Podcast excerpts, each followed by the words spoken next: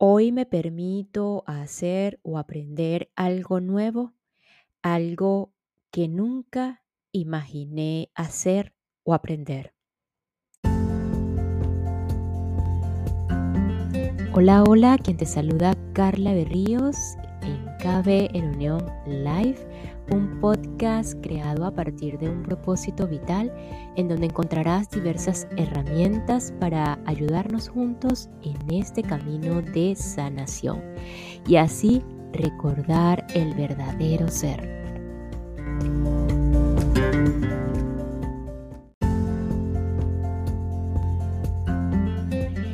Y haciendo cosas nuevas en nuestras vidas, aprendiendo cosas nuevas, otras cosas, le damos quizás apertura a la mente y podemos salir fácilmente de las limitaciones que no nos permiten avanzar como humanos y mucho menos como espíritu. Así que hoy, gracias a David Hatkin en su proyecto Dejar Ir, el camino de liberación, nos da ese regalo de algo nuevo, de aprender algo nuevo para muchos quizás, que es la técnica de la prueba kinesiológica. Eh, ¿Qué significa esa prueba? ¿Cómo se hace? La relación de la conciencia con el estrés y la enfermedad para dar continuidad con el episodio anterior. Eh, y en un ejemplo particular, cómo podemos reaccionar en los diferentes niveles de conciencia y hasta dar paso así al siguiente capítulo 14 algo sí muy escuchado por muchos y tratado también, que es la relación entre la mente y el cuerpo, cómo influye la mente en el cuerpo, cómo influye lo que está allí, lo que pensamos eh, en el cuerpo. Así que sin más, vamos a continuar.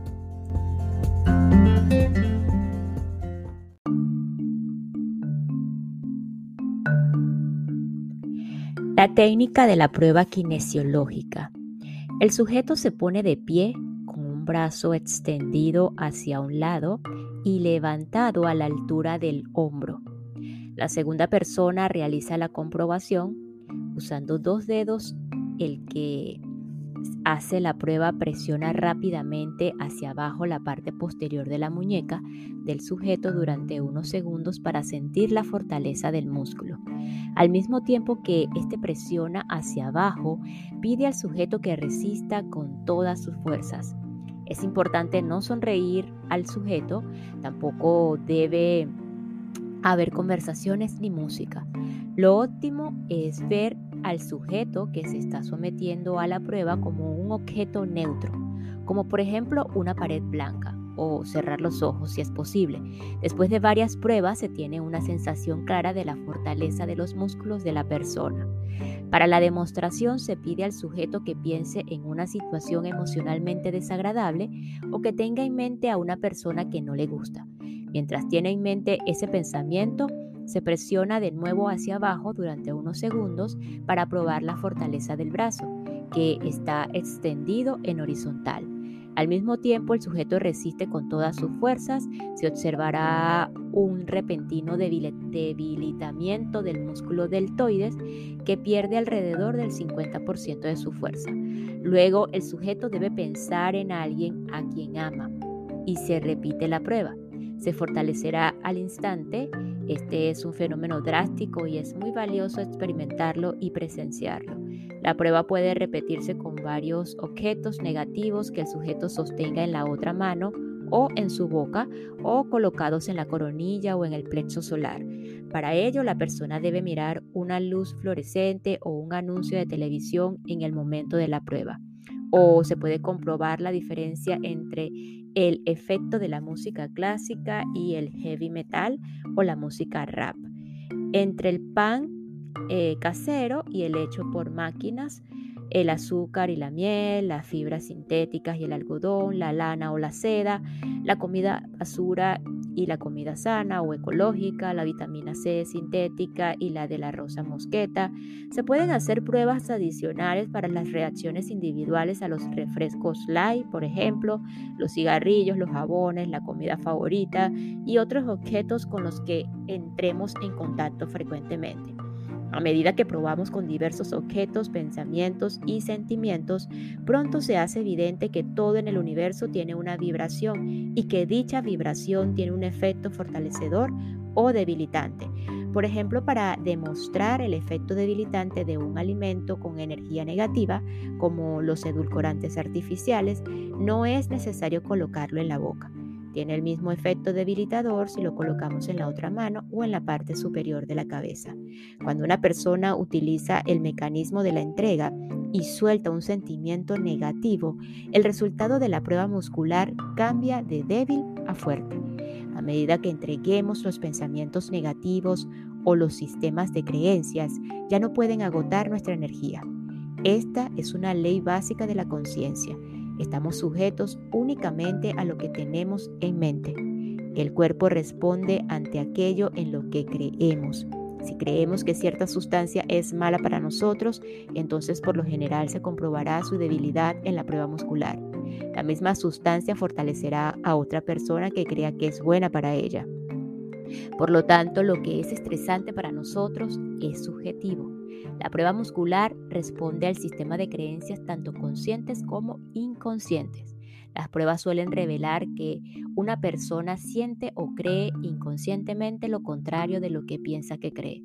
Por ejemplo, la persona puede creer conscientemente que quiere curarse, pero de forma inconsciente se apega a las recompensas de la enfermedad.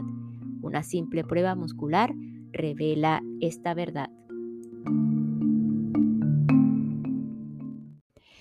Y esta pausa es para enviar un saludo y agradecimiento a todos los que me escuchan y se encuentran en Costa Rica, específicamente en la provincia de San José, provincia de Alajuela, provincia de Cartago y provincia de Heredia. Muchísimas gracias Costa Rica por su apoyo, por su receptividad. La relación de la conciencia con el estrés y la enfermedad. Como hemos visto, la tendencia al estrés y a la vulnerabilidad están directamente relacionadas con nuestro nivel general de funcionamiento emocional. Cuanto más alto estamos en la escala de la conciencia, menos respondemos con reacciones de estrés. Tomemos un simple incidente de la vida cotidiana para ilustrar las diferencias en la reactividad. Digamos, por ejemplo, que hemos aparcado nuestro coche o nuestro carro o nuestro auto y justo al salir el auto, el coche o el carro aparcado o estacionado frente a nosotros da marcha atrás y nos da un golpe seco. Se abollan el parachoques y la parte frontal del guardabarros. Así es como se podría reaccionar en los diferentes niveles de conciencia.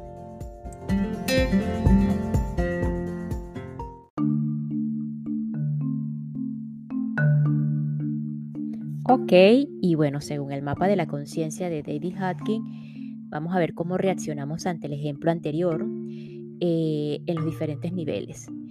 Eh, vamos de abajo hacia arriba en el mapa y en el primer lugar tenemos la vergüenza. ¿Qué diríamos cuando estamos en un nivel de vergüenza? Qué embarazoso, soy un pésimo conductor, ni siquiera puedo aparcar un coche o un auto, no sé cómo estacionarlo, nunca llegaré a nada. Y así vamos al siguiente nivel.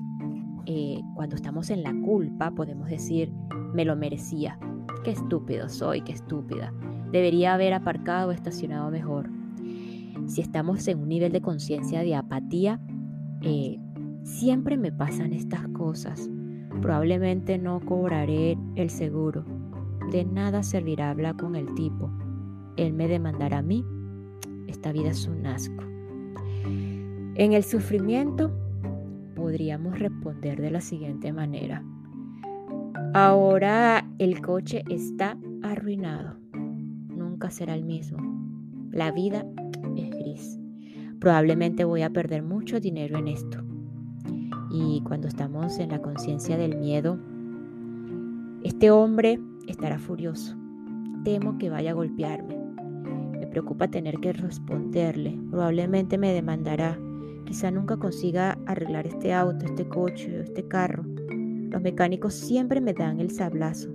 La compañía de seguros se irá de rositas y yo me quedaré en la estacada. Cuando estamos en el deseo, o si estamos en el deseo, esta podría ser la respuesta. ¿Puedo hacer un dineral con esto? Creo que voy a agarrarme el cuello y simular un latigazo cervical. Mi cuñado es abogado, demandaremos a este idiota hasta dejarlo sin pantalones, conseguiré un acuerdo por la estimación más alta y lo arreglaré en el taller más barato. Luego, si estamos hacia arriba, más ascenso en la ira, maldito idiota, creo que voy a tener que enseñarle una lección. Merece un buen puñetazo en la nariz lo demandaré hasta dejarlo sin pantalones y lo haré sufrir. Me hierve la sangre. Tiemblo de la rabia. Podría matar a ese bastardo. Si estamos en el orgullo, que está por encima de la ira, mira por dónde vas, necio. El mundo está lleno de, de idiotas. ¿Cómo se atreve a dañar mi auto, mi coche nuevo? ¿Quién demonios se cree que es? Probablemente tiene un seguro barato. Gracias a Dios, el mío es mejor. Y si estamos en el coraje, ya vamos ascendiendo, si estamos en el coraje, pues, oh bueno, los dos tenemos seguro. Tomaremos los datos y lo gestionaremos muy bien. Es una molestia, pero puedo hacerlo. Hablaré con el conductor y conseguiré un acuerdo sin llegar a, a juicio.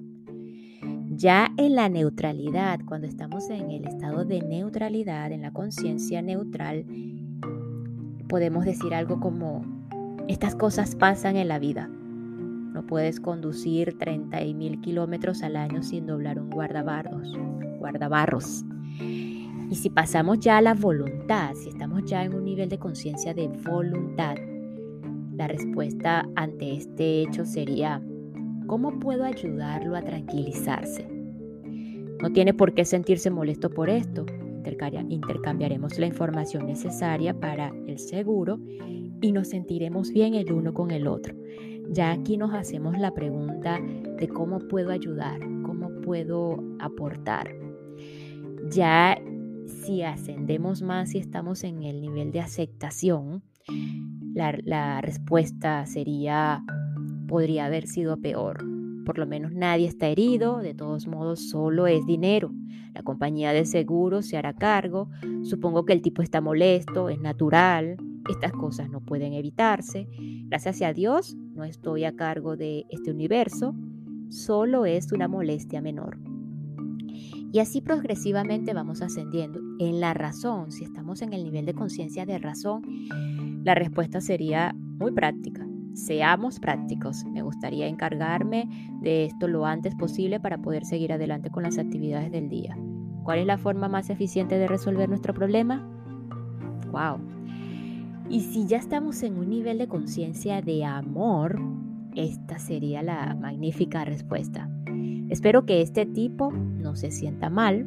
Voy a calmarlo, dirigiéndose en este caso al otro conductor.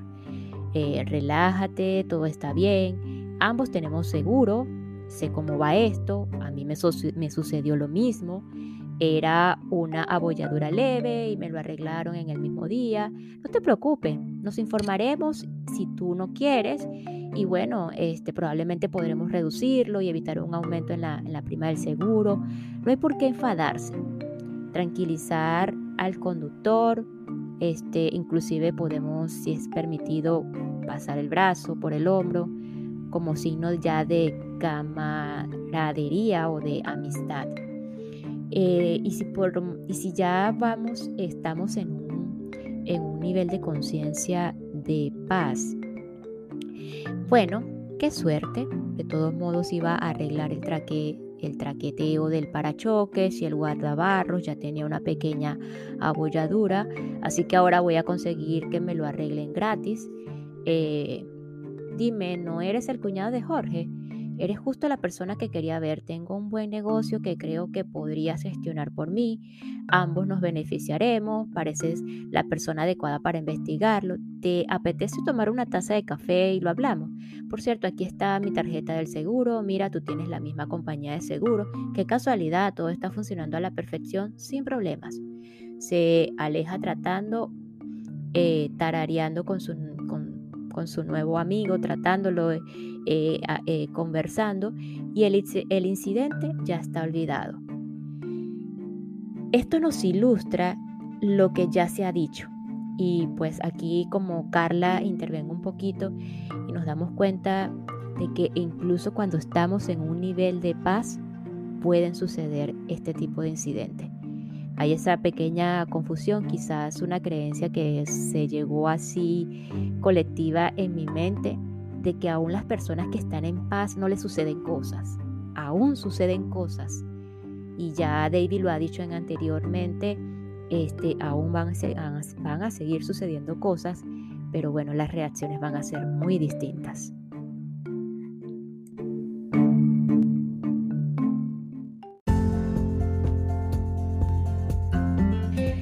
El ejemplo anterior de las respuestas en los niveles, en los diferentes niveles de conciencia, en, puntos muy cotidianos o en situaciones muy cotidianas similares al ejemplo, ilustran lo que ya se ha dicho.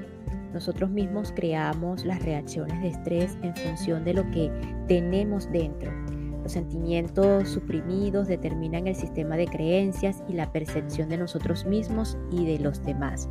A su vez, estos sentimientos suprimidos crean literalmente los acontecimientos e incidentes que nos ocurren en el mundo, acontecimientos a los que después achacamos nuestras reacciones.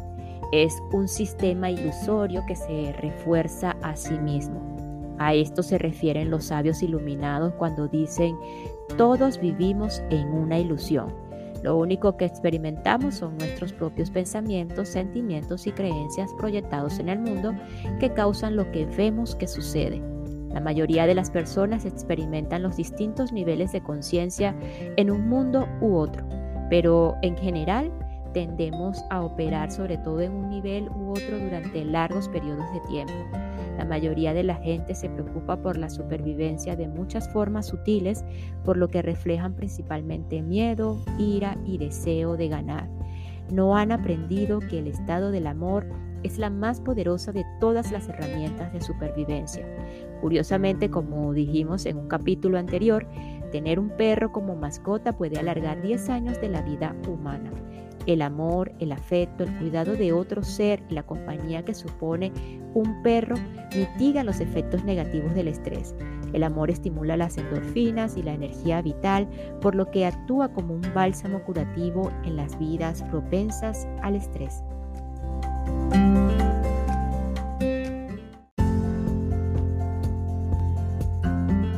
Y nos despedimos de este episodio con la siguiente, con la siguiente frase. Una persona puede creer conscientemente que quiere curarse, pero de forma inconsciente aún se apega a las recompensas de la enfermedad. Así que nos escuchamos en el próximo episodio para continuar con el dejar ir, el camino de liberación de David Hawking, eh, ya como tal hacia lo que la, la mente eh, puede ejercer o la influencia de la mente en el cuerpo. Gracias, gracias, gracias.